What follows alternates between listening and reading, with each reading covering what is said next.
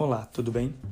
Vim aqui hoje para conversar um pouquinho com vocês, dar algumas dicas de como ser uma luz, uma, um norte, um exemplo, né, na vida esportiva dos seus filhos, né? É, fala que um, um educador, um profissional de educação física, já trabalha há 20 anos em escola, me preocupa muito, também sou organizador de eventos esportivos, me preocupa muito na, na no comportamento da família em relação à prática esportiva do seu filho, ok? Uh, é notório, né, que todos nós temos sonhos, né, e algumas vezes a gente não realiza como gostaríamos ou simplesmente transferimos esse objetivo esportivo de vida para nossos filhos. Eu sou pai também, né, e estou entendendo muito bem isso agora.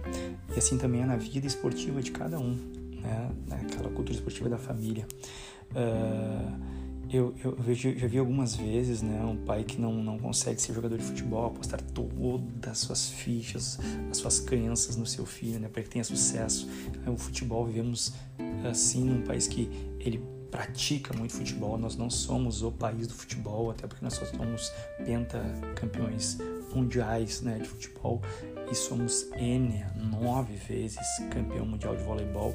Esses dois esportes se transfere muito né, nessa carga de sonhar que o filho seja um atleta dos dois, né? Uh, vemos, eu via né, e vejo sempre os pais gritando nos bastidores, na arquibancada, torcendo muitas vezes sem controle, né? Ou até brigando com a arbitragem, com professores e com os próprios pais das outras equipes, né? Da, das crianças adversárias ao seu filho.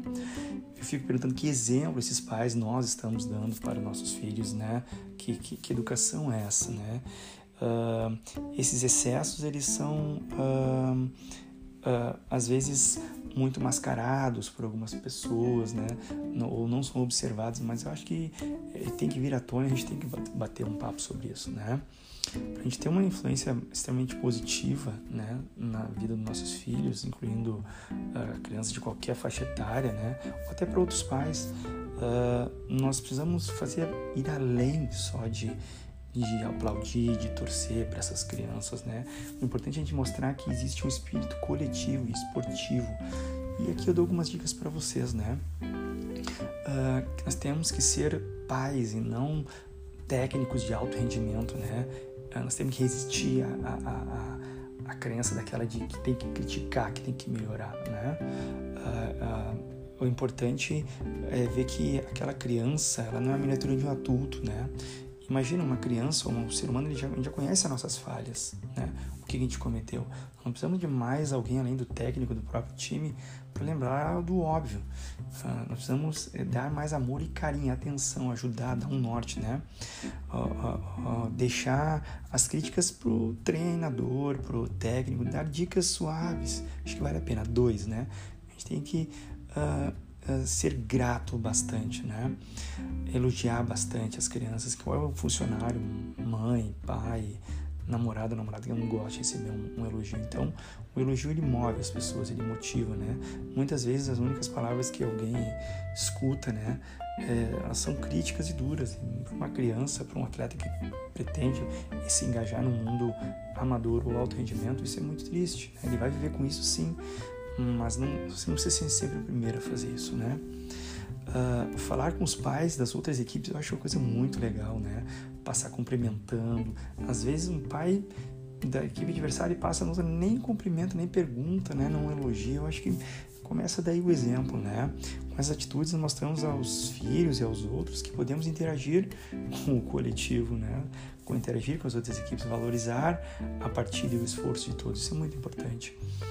Uh, outra é torcer por todas as crianças, né? mesmo que do outro time. Vejo pais que não aplaudem, não, não sugerem, não dizem, olha lá que legal, olha que bacana, pô, que bacana, eu vi que você fez isso na frente dos filhos. Eu acho que vale essa conversa aí, né? O vereador espírito esportivo que você pode ensinar, pois uh, é importante, né? Uh, para a vida. E saber lidar com os altos e baixos dos outros, saber elogiar, isso é um grande exemplo, né? Uh, nós estamos dando um sinal claro de que a gente não se preocupa realmente uh, só com a equipe ou só com, com, com o evento né, da, da, da, do seu filho, a gente se preocupa com, com o todo, né, com, com, com a alegria, com o bem-estar de todos, com o coletivo, ok? E a última dica é manter-se também, às vezes, quase sempre fisicamente ativo, né? Eu não poderia terminar aqui com uma outra dica, né? Desse exemplo.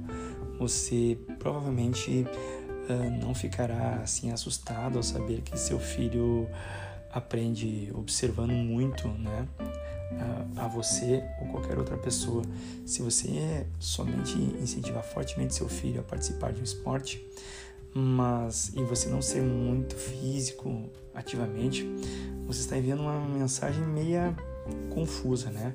Como podemos, como é que a gente pode esperar que nossos filhos uh, cresçam para serem ativos e adultos uh, que pratiquem atividade física, ou sejam saudáveis, e nós mesmos um, somos simplesmente viciados em televisão e celular e, e, jornal e não prestar atenção nisso e falar que tem que fazer. O exemplo, a palavra, ela motiva muito, mas o exemplo arrasta. Então, acho que vale a pena sair, largar o celular, largar essa vida sedentária e partir aí para uma vida mais ativa.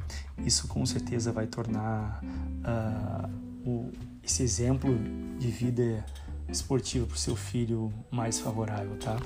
Essa é a minha dica aí para os papais e mamães aí ou responsáveis que pensam né, na vida esportiva de seus filhos, tá bom? Espero que tenham gostado desse bate-papo. Pela atenção, obrigado e até a próxima. Tchau, tchau.